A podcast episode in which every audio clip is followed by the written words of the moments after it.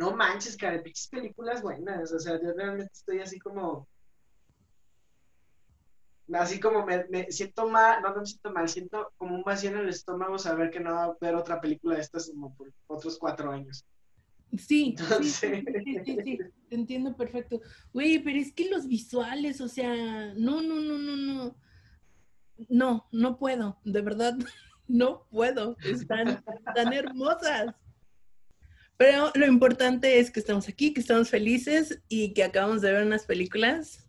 Qué bueno, bueno, bueno, bueno. Increíble. Me siento un poco mal, Cari, de hecho, de haber tenido la oportunidad de ver estas películas en numerosas ocasiones. Y no, haberlo, hecho. No haberlo hecho, exactamente. O sea, haber visto así como de, ah, ok, este sí, va, salió, oh, sí, los nominaron al Oscar, va, ok. Pero en ningún momento por mi vida fue así como de, ah, deberías ver, debería verlas y hasta ahorita que hacemos este pequeño especial eh, dedicado a nuestro amigo, amigo personal, director Tom Moore. Hemos ido a los cumpleaños de todos sus hijos. Exacto. Pero bueno, este, vamos empezando sin chelas, amigos. No se vayan. Bienvenidos. ¿Qué les sirvo? Claro. Las Cinechelas. Las Cinechelas, con Karina Mejía y Charlie Acevedo. Aquí hablamos durante una hora. Mm, o dos, a veces más. De cine, sus géneros. Directores, actores, la cartelera. Las que nos gustan, las que odiamos y por supuesto... De chelas. Quédate, porque de que hay chela y hay tema, lo hay.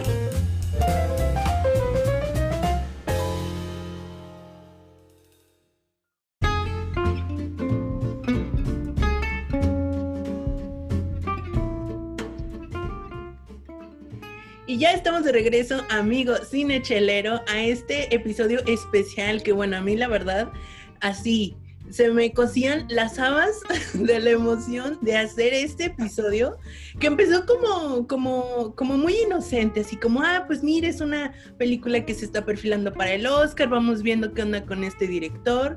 Y yo creo que terminó siendo la aventura más fantástica de la vida, un, un descubrimiento tan maravilloso que bueno, no te le voy a hacer mucha emoción.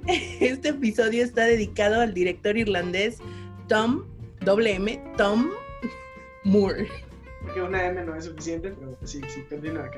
Claro, una M no es suficiente. O, ese toque de originalidad que se necesita de vez en cuando, ¿no? Y que bueno, a lo mejor tú lo has eh, escuchado, a lo mejor no, por esta reciente, muy reciente película del año pasado, Wolf Walkers, que en este momento ya está dentro de la lista de las nominadas al Oscar para este 2021. Y que dijimos, bueno, vamos checando su, su filmografía, su propuesta. Y no, bueno, yo, honestamente, yo Karina, me fui para atrás.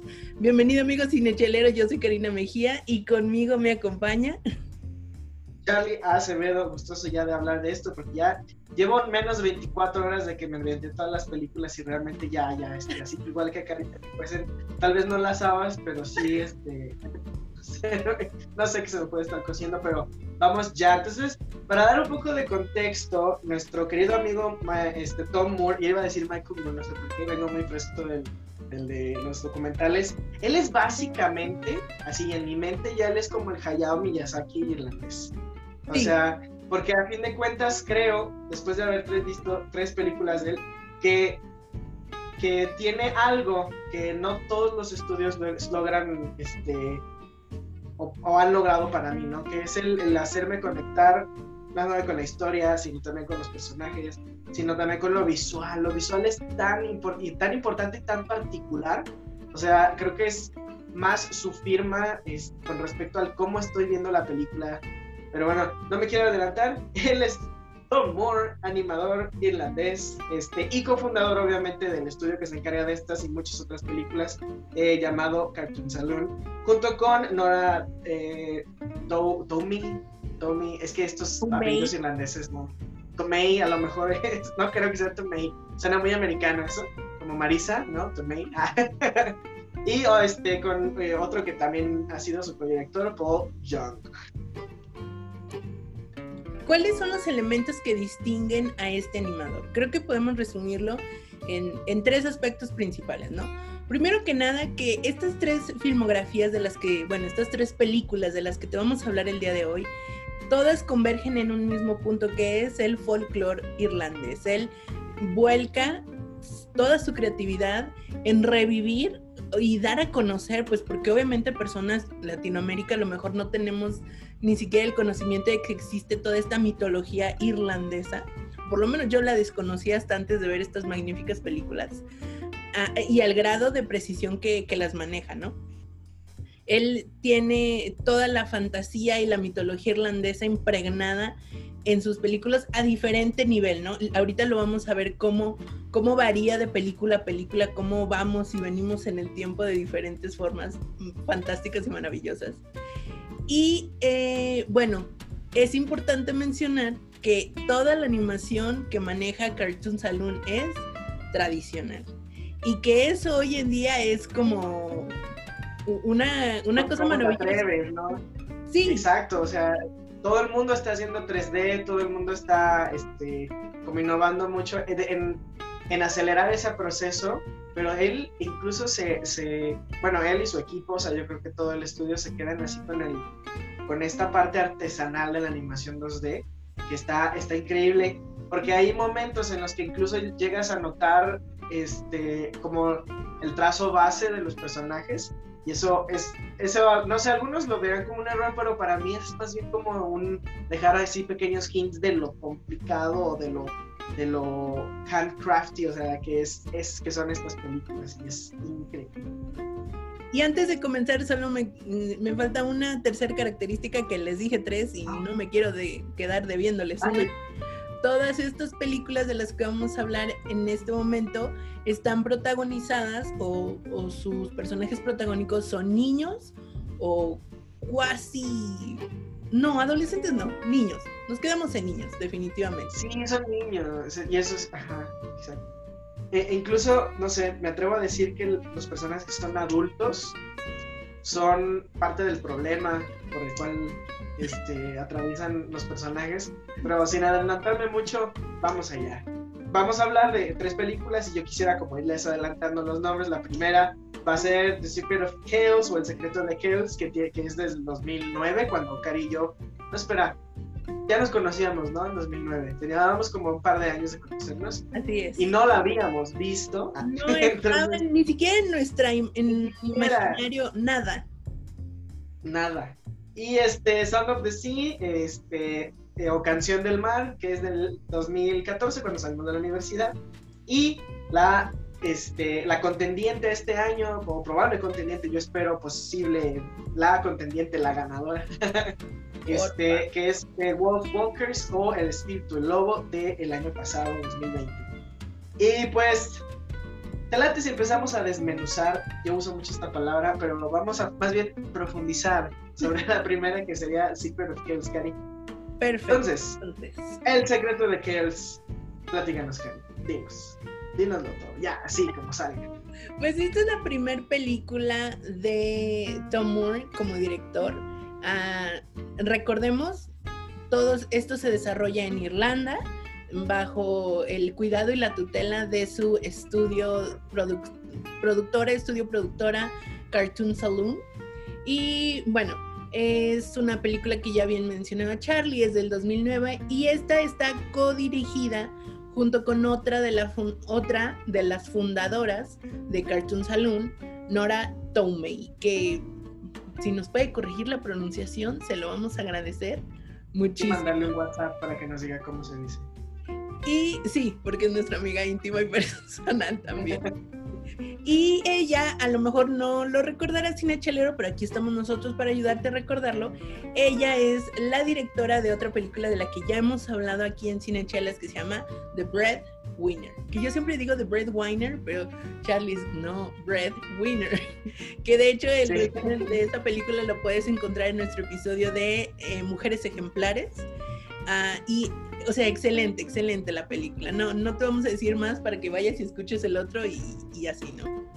Entonces, bueno, uh, esta película, eh, vamos a hacer un énfasis especial en esta ocasión en el budget, o sea, en el presupuesto, cuánto cuesta hacer estas películas, porque es, es mm, es interesante hacer la comparación entre cuánto cuesta hacer una película de Pixar, por ejemplo, y cuánto, cuesta hacer una película en un estudio que no tiene todo el apoyo como lo tiene Pixar con Disney, ¿no? Por ejemplo. Entonces, en este caso, Secret of Kills es una película que cuesta 8 millones de dólares. Y lamentablemente en el box office solo logra recuperar 3.5 millones. O sea, pues queda debiendo, ¿no? Queda debiendo, pero eso no desanima, a sus realizadores ni a sus productores porque saben que tienen algo bueno entre manos. Y pues para que tengas todo esto en, en, tu cabeza en contexto, ya vamos de lleno a la película. Pues trata de este chico Brennan que vive como en un una ciudad amurallada, todo en el contexto de la época medieval.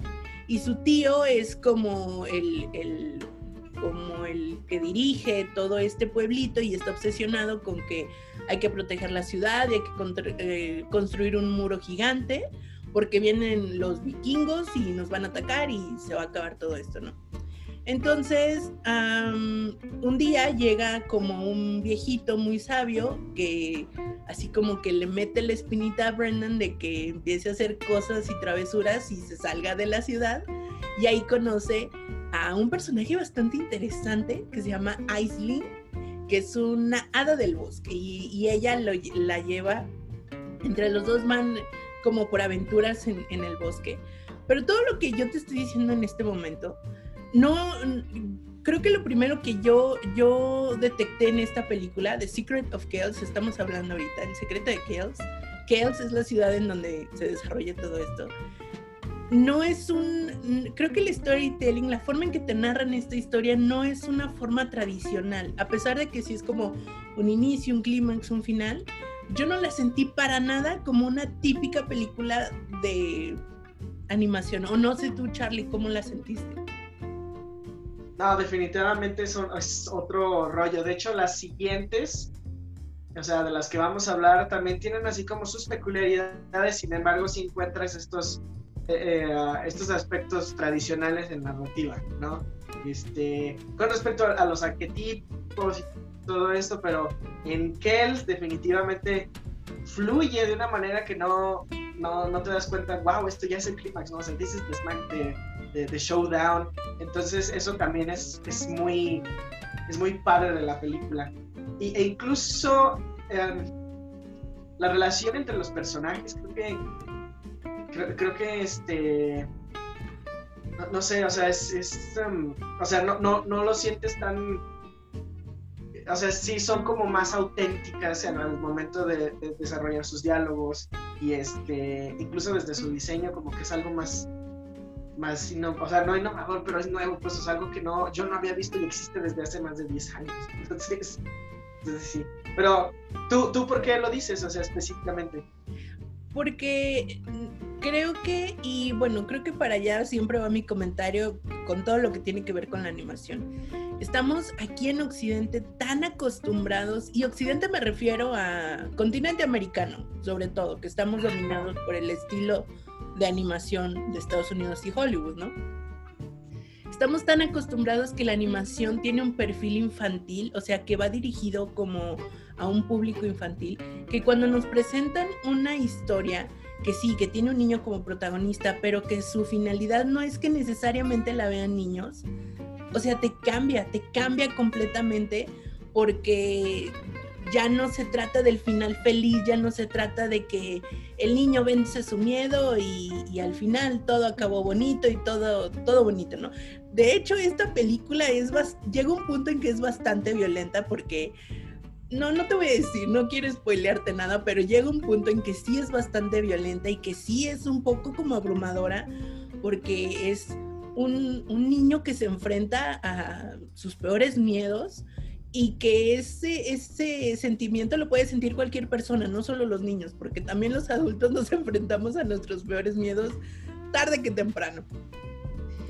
Me gustó muchísimo cómo, cómo eh, eh, sí, esta relación que tú, que tú bien mencionas, Charlie, y que va a ser un recurrente en las películas o en las temáticas de tumor, el adulto que le dice al niño lo que es mejor para el niño, a pesar de que el niño está sufriendo, ¿no? Y, esto lo vamos a ver en las siguientes películas también.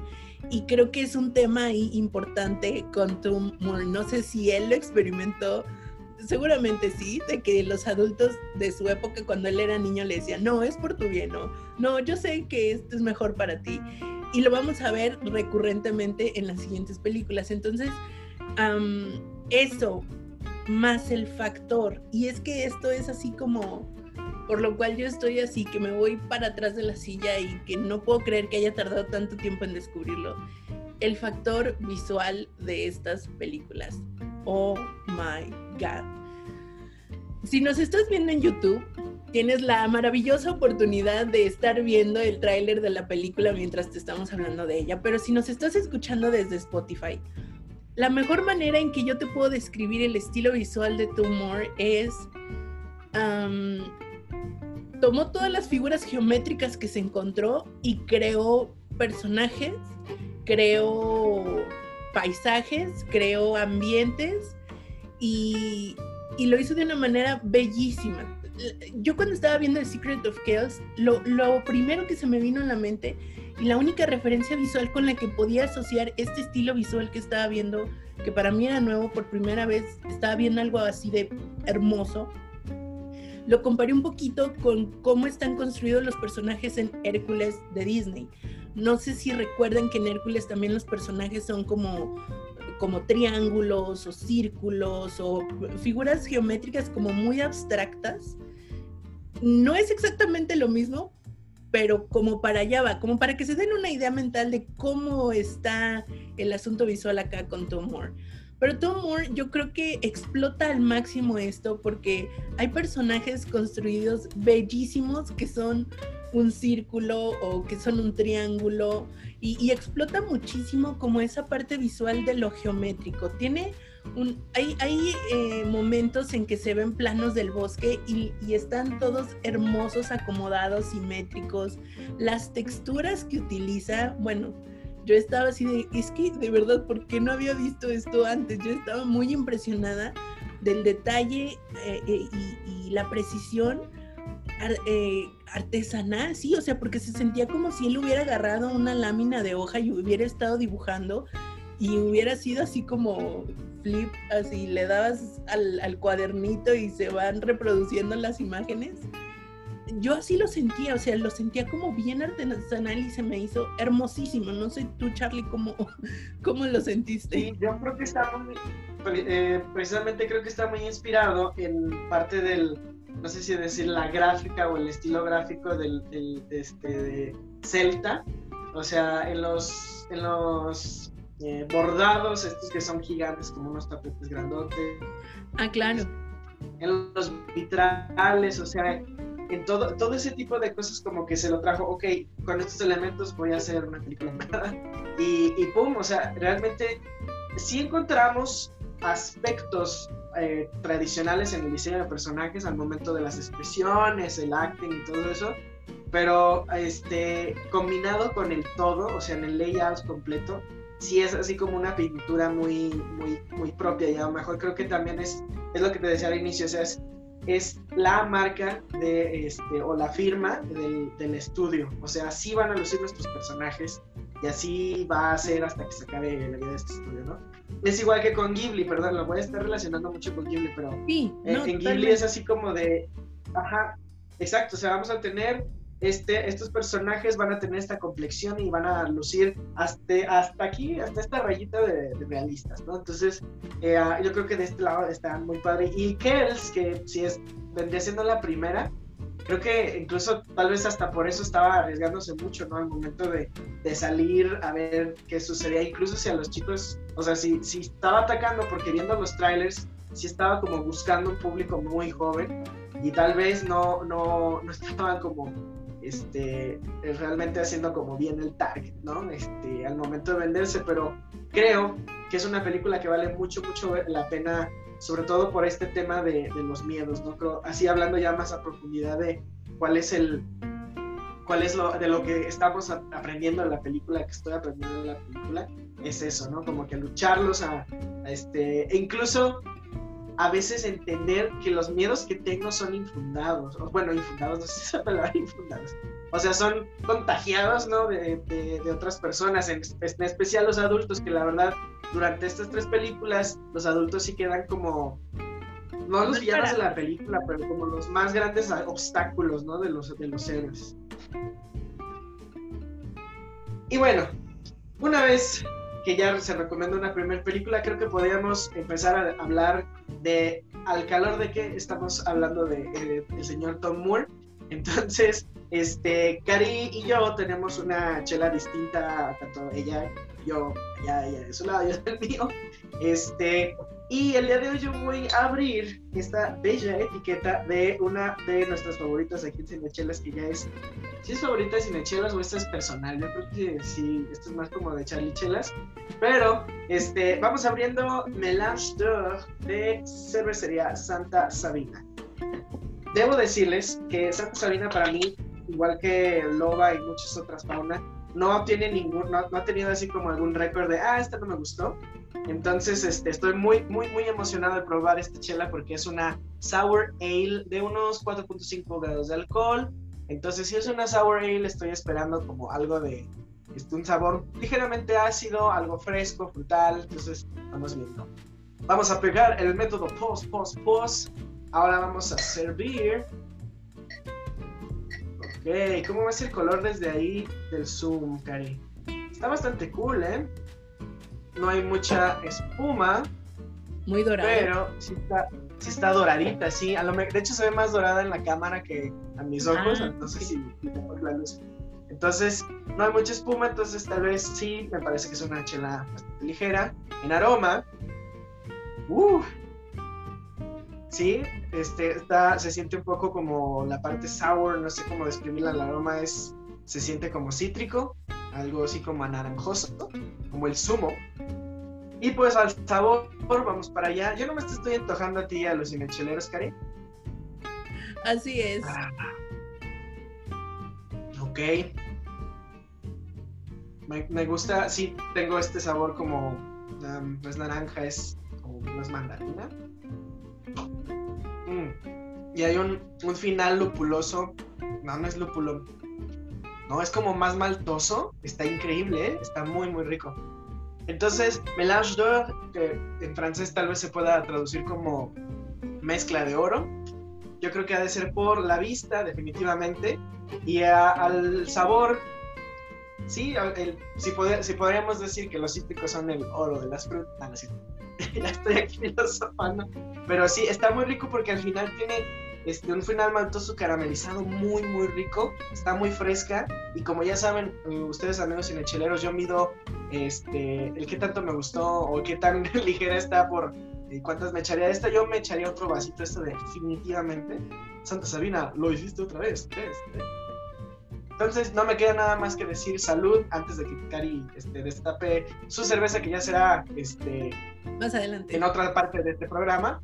Pero bueno, mientras yo estoy degustando esta deliciosa Melange d'Or, vamos a hablar, vamos a sumergirnos en la en la tercera, en la segunda película de la que vamos a hablar de hoy, que es La canción del mar. Y aquí, amigos míos, voy a hablar de la película más incómoda de las dos, por lo menos para mí, porque este, sobre todo sus personajes principales tienen una relación muy, muy complicada. Entonces, ponemos en contexto. Con los años, ¿qué te parece que son como los 50, los 60 por ahí? Está, hay coches, este, pero los coches como que este, son muy eh, como rústicos, entonces, y percibo por los vestuarios que es como una Irlanda eh, mucho, mucho antes de, la ocupación inglesa, entonces tal vez tal vez sí sean como los 60, los 50 y trata la historia de una familia de tres, el papá, el hijo más grande y la hija más chica. este, estos dos últimos son los protagonistas y no se llevan nada bien, ya que al parecer la, la hija chica, este, en la mente del hijo chico, tiene como la culpa de que la madre haya muerto o usted se haya ido, pues más bien después de su nacimiento. Entonces, este, poco a poco la trama va avanzando y van descubriendo pues que la niña es alguna especie de mesías irlandés o celta, no sé cómo decirlo. Este, y nos enfrentamos de nuevo a eh, un mundo fantástico donde existen hadas, son términos de, criaturas fantásticas, pero con cuerpos muy distintos, ¿no? O sea, eh, como formas y diseños que no había, por lo menos yo no había visto antes, e incluso me llamó mucho la atención que este que, fueran así como una más como una especie de duendes y, ah, y que la música jugara un poquito más de, eh, de, importancia en esta película y eso se me hizo muy interesante. Ah, en general, el desenlace y el desarrollo de personajes se me hace muy muy bueno y se usa este recurso eh, muy al, al estilo de Alicia en el País de las Maravillas, donde Alicia se trae las referencias de su vida normal o de su vida terrenal hacia este eh, pues sí, hacia, el mundo fantástico, ¿no? Entonces podemos ver el referente del papá, que es así como el otro grande obstáculo de la trama, este, en el lado, en el lado fantástico, a la abuela que también es, juega una especie de pues no de villano, fíjate, eso es lo que me gusta de la película, que al final nada es nadie es realmente malo, o sea, que simplemente son y que todos están viendo por los intereses de, igual, así como decías, es que es por tu propio bien, ¿no? Entonces, no sé, antes del cierre, me gustaría saber qué te parece a ti. Lo primero que yo me fijé en esta película, sí, o sea, de antemano yo te digo, esta película bueno, ¿cómo, te, ¿cómo puedo expresarlo mejor que diciendo que la última media hora yo no podía dejar de llorar? Porque, oh. o sea, es que fue tremendísimo. O sea, el final es tremendo, como que se te junta todo y es, ay, no, ¿por qué? O sea, eh, eh, es muy bueno, yo lo sentí como muy fuerte, pero pues yo, yo lloro porque vuela la mosca, ¿no? Pero sí, o sea, yo al final estaba de, no, no, si así está la 2, yo no sé cómo voy a sobrevivir la tercera película. Pero bueno, vamos hablando de cada una primero, ¿no? Lo primero que yo noté fue una evidente evolución en el estilo de la animación. Seguimos conservando este estilo visual, o sea, como tú lo decías, ya es su marca, ya está impregnada y ya nos queda claro de dónde viene la película, ¿no? Sin embargo, bueno, pues 2009, Secreto de Kells, Canción del Mar 2014, hay un tiempo considerable de, de, distancia y creo que la tecnología pues le ayudó bastante y creo que otro de los puntos importantes de esta película es que como que la mitad de los países que existen contribuyeron a esta película. Estamos hablando de que es una colaboración entre Irlanda, Bélgica, Dinamarca, Francia, Luxemburgo. O sea, como que Tom Moore sacó y dijo, a ver, ¿quién quiere entrarle? Porque aquí hay chamba. Y como que fue y consiguió presupuesto por todos lados del mundo y se logró una película hermosa. O sea, yo, a mí no me vas a quitar esa palabra de la boca durante todo este episodio. A mí todo lo que está haciendo este hombre se me hace hermoso, divino. Y creo que esta, muy en especial esta, tiene un toque personal tan fuerte, o sea, tan profundo que te cala en lo más hondo del ser, porque eh, sí, o sea, el, hecho de, de, no llevarte bien con tu hermana porque piensas que por ella se murió tu mamá o se fue tu mamá o sea, está tremendo y, lidiar con la tristeza eterna de tu papá y lidiar con las intromisiones de tu abuela, o sea, pero eh, de una manera, como tú bien decías, sin poner etiquetas, o sea, no estamos definiendo un villano en, en concreto, no estamos diciendo que esta persona es el héroe y el salvador, no, o sea, cada personaje contribuye a la historia desde su trinchera y desde su manera, ¿no? Creo que una de las cosas que más me emociona de este director es que se nota cómo va aprendiendo de sus filmes pasados. En el en Secreto de Kells solo hay una, una mujer en toda la película, solo está la, la niña Aislinn como, como, como mujer, como un femenino, personaje femenino. Y en esta película como que dice, a ver, ok, vamos, vamos abriéndonos y vamos dándoles espacio. Y ahora son los dos en el mismo nivel protagonistas. Y bueno, ya hay muchos más personajes y ya se integran muchos más seres fantásticos. Es que el, el diseño de personajes de este señor e, es, o sea, me encantó esta secuencia donde está esta persona que de barba larguísima y que está como por todos lados. O sea, no manches, complicado, o sea, sobre el acting de ese personaje creo que fue lo que más disfruté a nivel visual.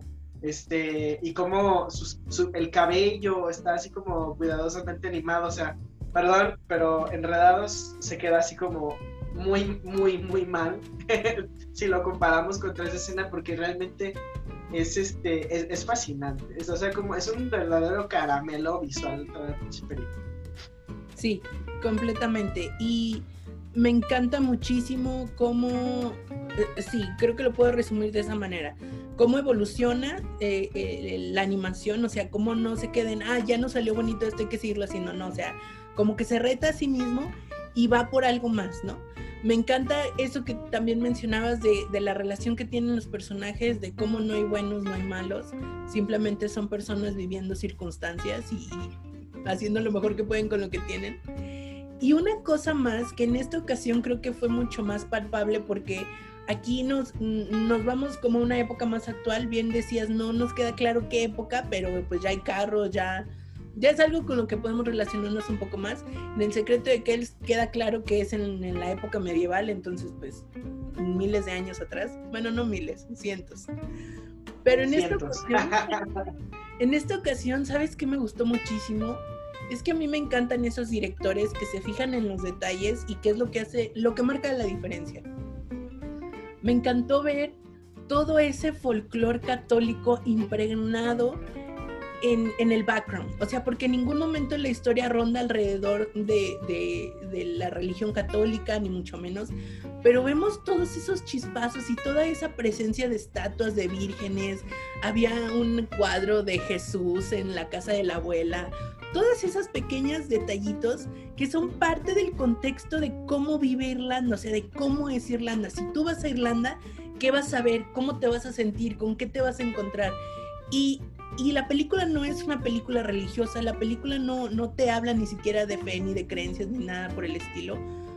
Pero omitir eso es como omitir una parte de lo que es Irlanda. Entonces yo siento que, que incluir esos pequeños detalles que no están hablando en absoluto de que el director crea o no crea en cierta fe o en cierta religión, ni te están diciendo creen esto o no crees en aquello. Al contrario, si a toda la película se, la, se trata de mitología y de fantasía, pero el hecho de que lo haya incluido, yo digo, o sea, es que esta es la interpretación de la realidad que él vive y con la que él convive a través de sus ojos y de su imaginación y de su forma de entender el mundo. Y eso se me hace hermoso.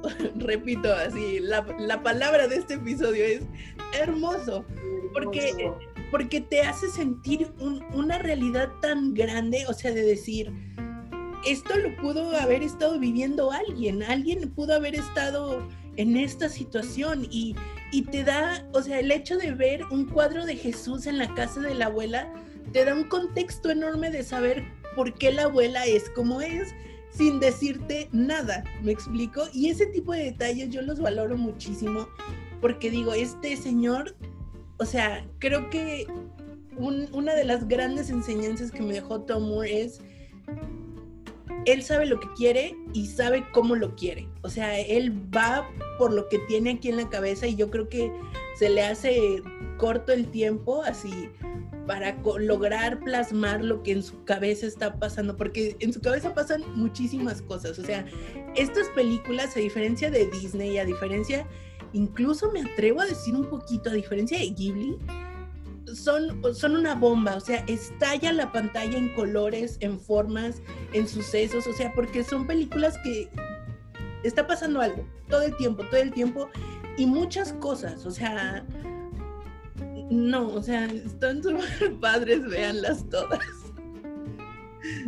Cari está así como que atropellando las palabras porque son demasiadas que decir, así como, ah, ah, ah.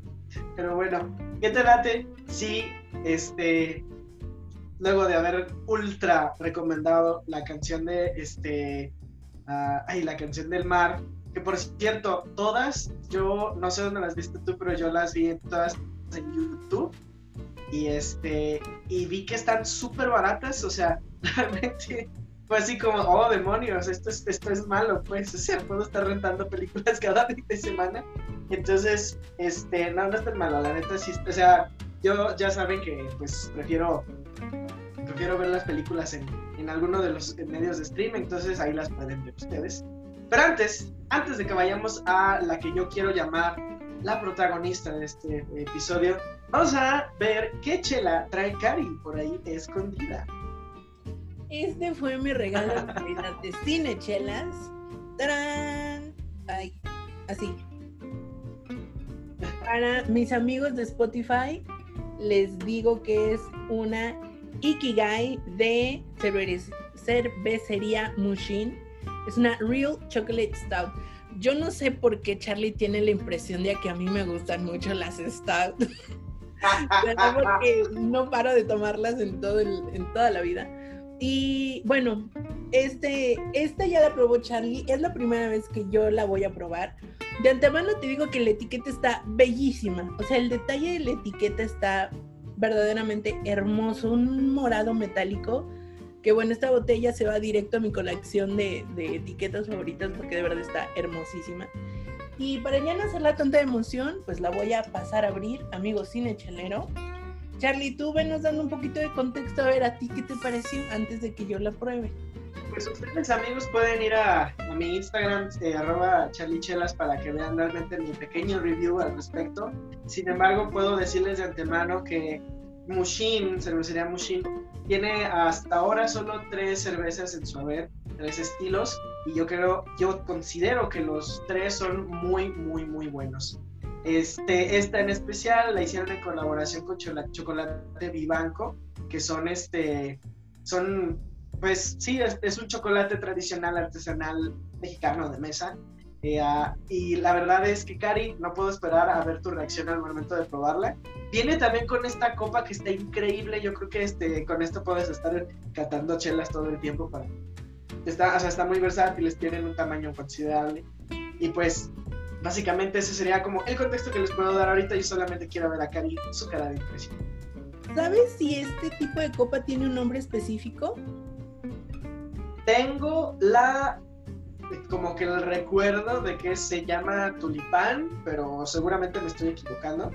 Entonces, este, las copas de tulipán son como, son como las cervezas más especiales, este, eh, cervezas que podrían ser un postre o un, este, o un, no sé, algún tiempo ya final de una cata de, cervezas. Ya, de hecho, digo, igual una copa te puede servir para, para servir cualquier tipo de cerveza, pues, pero se usa más, más para ese tipo, ¿no? Entonces, por ejemplo, yo me estoy tomando la mía, que es una sour ale, es algo más sencillo con respecto a, este, a consistencia, entonces por eso decidí usar un, vaso tipo pinta. Entonces, pues ya, Cari, deja de evitarlo y entra. Bueno, siguiendo el método post, ya paré, ya, ya aprecié lo que me voy a llevar a la boca al olfato, mm, como que sí me llega el, el, amargorcito del cacao, no sé si, si esté bien, si esté mal. Y pues está súper turbia. O sea, amigos cinecheleros que nos están siguiendo por YouTube podrán ver que de verdad no se puede ver a través absolutamente nada. Amigos que nos escuchan desde Spotify, es una copa llena de un líquido oscuro negro como mi alma, así de verdad. Si la pones un poco en contraluz, Cari, vas a, vas a encontrar poquito así de, color cobrizo, así, no, nada. Bueno, yo recuerdo, yo recuerdo, pero de todos modos, pues, pues dale. Entonces, al aroma, cacao, muy bien, no, no hay nada más ahí que te, que te que tú Pues deja bajarle un poquito la espuma, a ver si me llega algo más. Y pues, bottoms up, cheers, Charlie querido. Bottoms up, cheers. Salucita. Y bueno, un buen trago, ya saben. Con el vino solo son unos chorritos, pero para la cerveza hay que darle un, trago consistente. Entonces Cari ya, ya está alzando las cejas, está dándole la vuelta a la copa, está diciendo sí, sí, sí. Qué difícil me pones, Charlie. No, no tomarme dos o tres de estas todos los días, caray. Híjole, qué rica está, ¿eh? El sabor del chocolate está. Está precioso, poco no? qué delicia. Es como si, si agarraras un puño de trufas y te lo metieras a la boca. O sea, está riquísima, está riquísima. Ok, aquí viene la pregunta de millones, amigos enecheleros. Voy a hacer un pequeño drum roll. Mejor que Crowley de cervecería Cabra, ¿sí o no? Híjole, yo creo que ya están las dos en el número uno, ¿eh? No me digas eso, Cari. ¿Qué van a decir nuestros amigos de Machine? Nada, no es cierto. Bueno, pues ahí está el reto, amigos, para que vayan haciendo su siguiente lote de stouts, como para que Cari ya decida cuál de las dos es tu favorita. Ikigai de cervecería Mushin. Vayan y búsquenlos. Ellos realmente este, todavía no eh, están vendiendo en varios restaurantes, pero esta la pueden encontrar en un punto de venta de cervecería Vivanco, que está acá en Guadalajara en Loma Bonita. De cualquier forma, este, sí que están enviando para a todos lados. Entonces, síganos en sus redes sociales para que vean cómo pueden conseguir su cajita de dos chelas y una copa este, eso es lo mejor de todo, porque bueno, Cari, no sé si tú te vas a tomar las dos este, chelitas, pero, pero si no, es, es, un paquete ideal para poder comprar, la verdad.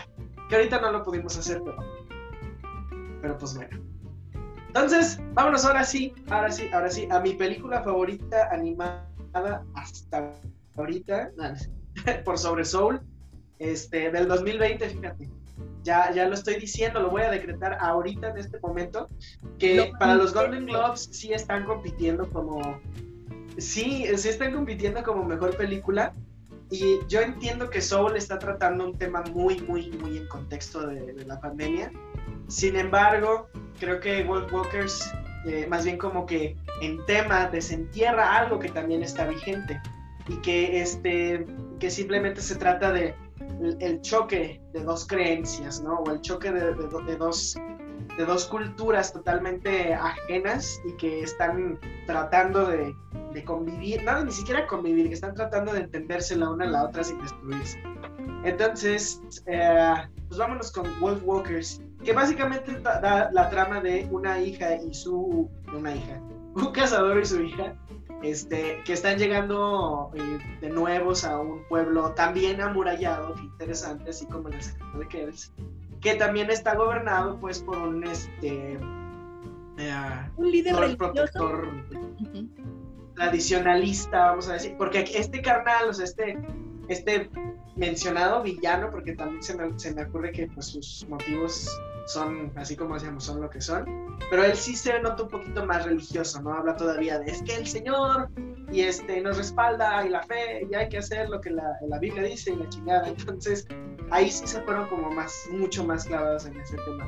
Entonces, se trata de esta, este casado de su hija, y su hija, este, pues termina eh, perdida en el bosque buscando, este, a, su ave, que me encanta que se llamaba Merlino, este, y termina encontrándose pues con los Wolf Walkers, que son así como una especie de protectores del bosque y la naturaleza. Hmm, pequeño hint a Ghibli, la princesa Mononoke, probablemente, porque sí hay como de ese tipo de... ese tipo como de conflictos. De hecho, también en las otras dos películas hay mucho de, de la raíz, es la naturaleza, es este, es, eh, son las emociones, no son, son la parte humana a la que está negando todo el tiempo. Entonces, pues ahí empiezan así como a eh, tener este como encontronazo de, ah, es que no nos gustan los Wolf Walkers, ah, pues no nos gustan los humanos, Entonces, este, bueno, esos a grandes rasgos, no voy a decirles nada más, pero creo que es mi favorita porque a nivel animación, como que hubo una parte donde se usaron unos recursos diferentes para darnos tonos de, las escenas, especialmente cuando son climáticas o, violentas o, este, o están tratando de plasmar como emociones negativas de los personajes. De repente las sombras agarran una textura así como toda rayada y eh, de repente en todo el marco del, del cuadro, o sea, así intencionalmente, se hace así como más chiquito y se empieza a ver así como escabroso. Entonces así como de, yo estuve al borde del asiento toda la chingada película. Así, te lo juro. Y no, no me había, al, momento de terminar y de haberla disfrutado tanto, No, me, no recuerdo la última vez que me paré y aplaudí. Menos la última vez que lo hice solo en mi casa a las 7 de la noche. Cuando no había nadie solamente yo creo que los vecinos no escucharon un wow, wow. Entonces, pero sí. ¿A ti, Cari? Pues es que bien merecido. O sea, esta película se lleva todos los aplausos de la vida porque nuevamente, así como te venimos hablando de esta evolución de del secreto de Kells a la canción del mar, ahora de la canción al mar a Wolf Walkers, que qué interesante que no hay una traducción como tal de Wolf Walkers. Aquí en Latinoamérica lo están manejando como Wolf Walkers, dos puntos. am, mm, mm, El lobo, algo así. Exactamente, el espíritu del lobo. O sea, no hay una traducción literal y eso me gusta mucho porque creo que respeta como, como los nombres mitológicos, ¿no? Como en la anterior eran Selkis y a- hay varios términos que son muy específicos de la mitología. Y que esta vez yo dije, a ver, yo ya vi lo marav- el maravilloso salto que fue de la 1 a la 2, tengo grandes expectativas de la 2 ahora a la 3 y que con esta tercera película Tom Moore cierra su trilogía del folclore irlandés. Y no sabe decepcionar a este señor. Híjole, es que iba media hora de la película y yo decía, ay, no me dejes abajo, Tom Moore, tengo, tengo toda la carne en tu asador, así, literal, no me dejes abajo. Y de Vas verdad, a apostar, ¿qué onda, Cari? De verdad que no lo hizo. Este señor sabe superarse a sí mismo de maneras que yo no, yo no sabía que eran posibles. O sea, simplemente yéndonos de nuevo, una evolución en la animación. eh, se nota que, que pasamos de un presupuesto en Song of the Sea de 7.5 millones. Wolf Walkers tiene un presupuesto de 20 millones. O sea, sí hay un salto significativo y se nota. O sea, se deja ver desde la primera toma, ¿no? Y en esta película en específico yo creo que se dio muchas libertades de experimentar con trazos, con formas, con, con narrativas, porque incluso estaba leyendo que ellos um, inventaron este tipo como de perspectiva, que es cuando se transforman en lobos que es algo que no se había hecho antes y que me recordó mucho el feeling de cómo se veía la princesa Cayuga, que son literalmente tú piensas que son como trazos así con lápiz o con gises, o sea, es como muy rústico en el sentido de que puedes ver literalmente el trazo y que como tú mencionabas al principio, se puede ver hasta como el trazo del esqueleto del personaje porque a él no le interesa ser como, como limpio y refinado en ese sentido, él quiere que veas que todo esto es- está hecho a mano, o sea que cada movimiento y cada segundo de esta película son 24 o hasta 30 dibujos que estuvieron hechos a mano. Y que nuevamente, te digo, o sea, la evolución es notable, me encanta que, que puedo ver que él aprende de sus filmes anteriores, de sus películas previas. Y ahora no solo tenemos una inclusión de personajes femeninos fantásticas, sino que las dos protagonistas de esta película son niñas y pues obviamente son mujeres y, llevan la batuta de la historia durante toda la película, ¿no? Y que incluso el papá de Robin, que, es el cazador, queda incluso en un segundo puesto.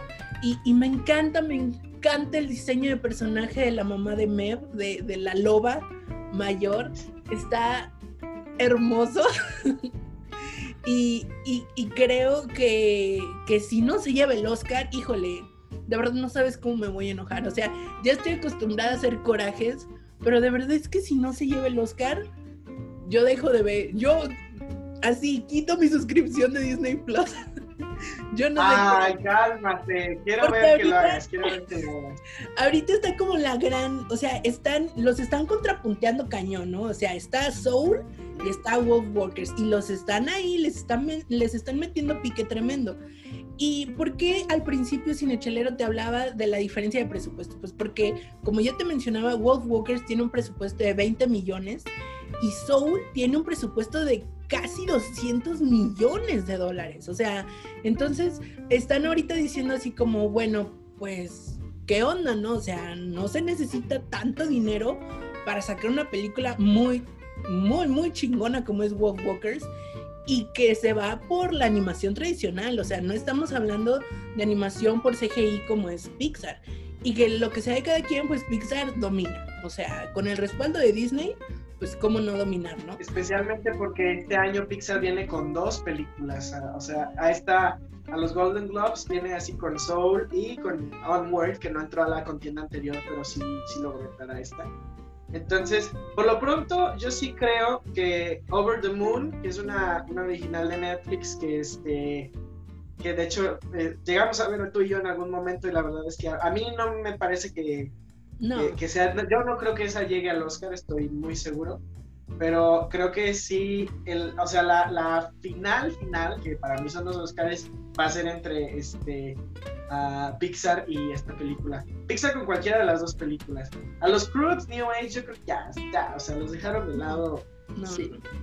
Si la primera ni me gustó, la verdad no, no quiero saber cómo están las. Ojalá que no la tomen en cuenta para los Oscars, obviamente. Eh, esperamos, esperamos, esperamos. Y bueno, Charlie, yo solo quisiera como darle el toque final a este episodio hermoso hablando de la música o del el encargado de la música de estas tres películas que es Bruno Culé. Bruno Culé. Culé, Culé, Culé. Ustedes lo recordarán, ustedes lo recordarán amigos por haber musicalizado la, este, la ya famosa Coraline de Studio Laika de Henry Selick, que es un muy buen soundtrack. Entonces vienes y escuchas el mood no, no quiero decir psicológico, pero ultra fantástico de, este, de Bruno en estas películas también está muy, muy chido. Muy, muy, muy chido. ¿Tú, ¿Tú qué encontraste en eso?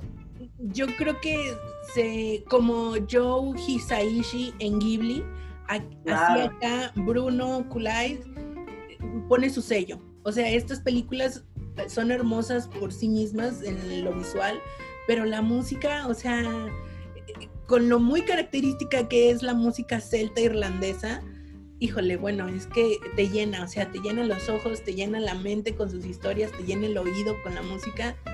Paquete completo, amigos. Y, y saben que yo, yo sentía mucha tristeza de no haber visto estas películas en sus años de estreno, pero qué bueno que me las entregaron así, en paquete familiar, las tres juntitas ahora, porque hubiera estado mucho más triste decir cuánto más tengo que esperar para ver una nueva película de Tom Moore. Y en esta ocasión tuve la maravillosa oportunidad de ver las tres de corridito. Híjole, voy a, voy a hacer una declaración fuerte, pero en este momento es mi director de la vida favorito. O sea, Tom Moore le entrego la corona y todas las joyas. O sea, Santa Sabina ni, ni Mushin te pueden derrocar a, Cabra, pero Tom Moore sí te puede quitar a, a Hayao y a Taki. O sea, es que ¿sabes, por qué? Te voy a comentar por qué muy rápido.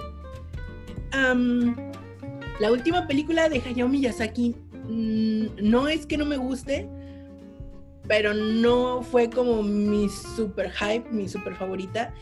Y, y siento que no se atrevió como a tantas cosas nuevas como lo había hecho en otras ocasiones. Y ver la evolución de Tom Moore, o sea, de ver cómo siempre va por más, por más, y de verdad de nuevo, se me cuecen las habas por ver lo que va a hacer en su siguiente película. Digo, híjole, wow. Entonces. Oye, ¿y cuál fue el último de, de, Miyazaki, ya que hablas de eso? El viento se levanta. Ah, se levanta el. O sea, sí me gusta. No, a ver, tranquilo. Sí me gusta, pero creo que, que le hizo falta un poquito más de eso fantástico que, que caracteriza tanto a Ghibli y que está. O sea, sí lo tiene, pero es que yo siento que, hay un tema bien personal ahí con autobiografía como exacto, exacto, Pero bueno, Hayao Miyazaki tiene, tiene su, lugar en mi corazón. Eso no se va. Intocable es tu lugar, Hayao. Así es. Tú, Charlie, tus conclusiones. Pues yo concluyo en que no nada más son buenas películas, creo que a mí me inspiraron mucho a, a analizar no nada más así como la trama y cómo lo voy a aplicar en mi vida, sino eh, como realizador, como artista, como diseñador, como, como podcastero, como chelero. Es así como de, ok, ¿dónde está, dónde está este punto? Exacto, salud de nuevo. ¿dónde está este punto donde, donde realmente estoy llegando a ese nivel, ¿no? O sea, a, a, estar tan clavado en mis raíces que se lo estoy externando a todo el mundo, ¿no? Yo creo que, por ejemplo, hablando de animación mexicana, muchos estudios están tratando de tener este tipo de, de, de, marca, ¿no? De firma, de, ah, es que así lo hacemos, ¿no? Por ejemplo, la serie de Las leyendas de, eh, como, pues no por nada hicieron tantas películas referentes más o menos al mismo tema con los personajes. Nada más creo que todavía no llegamos al punto de tener unas historias tan relevantes o tan, tan profundas como, como estas, ¿no? Creo que al final solo termina siendo, ah, tenemos un malo, ah, lo derrotamos, ah, ya, listo. O sea, no, no hay, no, no, no vamos más allá. Nos termina siendo así como todo a nivel, este, a nivel villano básico de Marvel o de DC. Entonces, yo creo que aquí hay una muy buena referencia para que empezamos realizadores mexicanos a ver cómo poder, podría ser nuestra marca, ¿no? ¿Cuál es nuestra animación mexicana por excelencia? Entonces, dicho eso, vámonos despidiendo, Cari. Muchas gracias, amigo Cinechelero, por quedarte con nosotros durante esta casi hora de El Mundo Fantástico de Tom Moore. Como tú ya sabes, toda esta información y una infografía especial te van a estar esperando en nuestro link de Instagram, ese link envío que tiene todos los enlaces a toda la información de la que te hemos estado hablando aquí, los enlaces para ver las tres películas de las que te hablamos y por supuesto un botón maravilloso en la parte de hasta abajo en donde tú nos puedes dejar tu mensaje de audio con todos los comentarios que tú quieras arroba cinechelas en Instagram, ahí nos puedes encontrar, dejarnos todos los comentarios, quejas, sugerencias, todo lo que tú quieras ahí. Yo fui Karina Mejía, me encuentras en Instagram como arroba Karina Mejía Picie. Fue un gusto haber estado contigo el día de hoy. Y yo siempre soy Charlie Acevedo, recuerda que me puedes encontrar nuevamente como arroba cinechelas para ver un review este, también de eh, esta deliciosa cerveza, cerveza este, Ikigai de Mushin. Ah, este, igual siempre es un gusto y recuerden que para más chisme, charlas y chelas, chelas. Bye bye.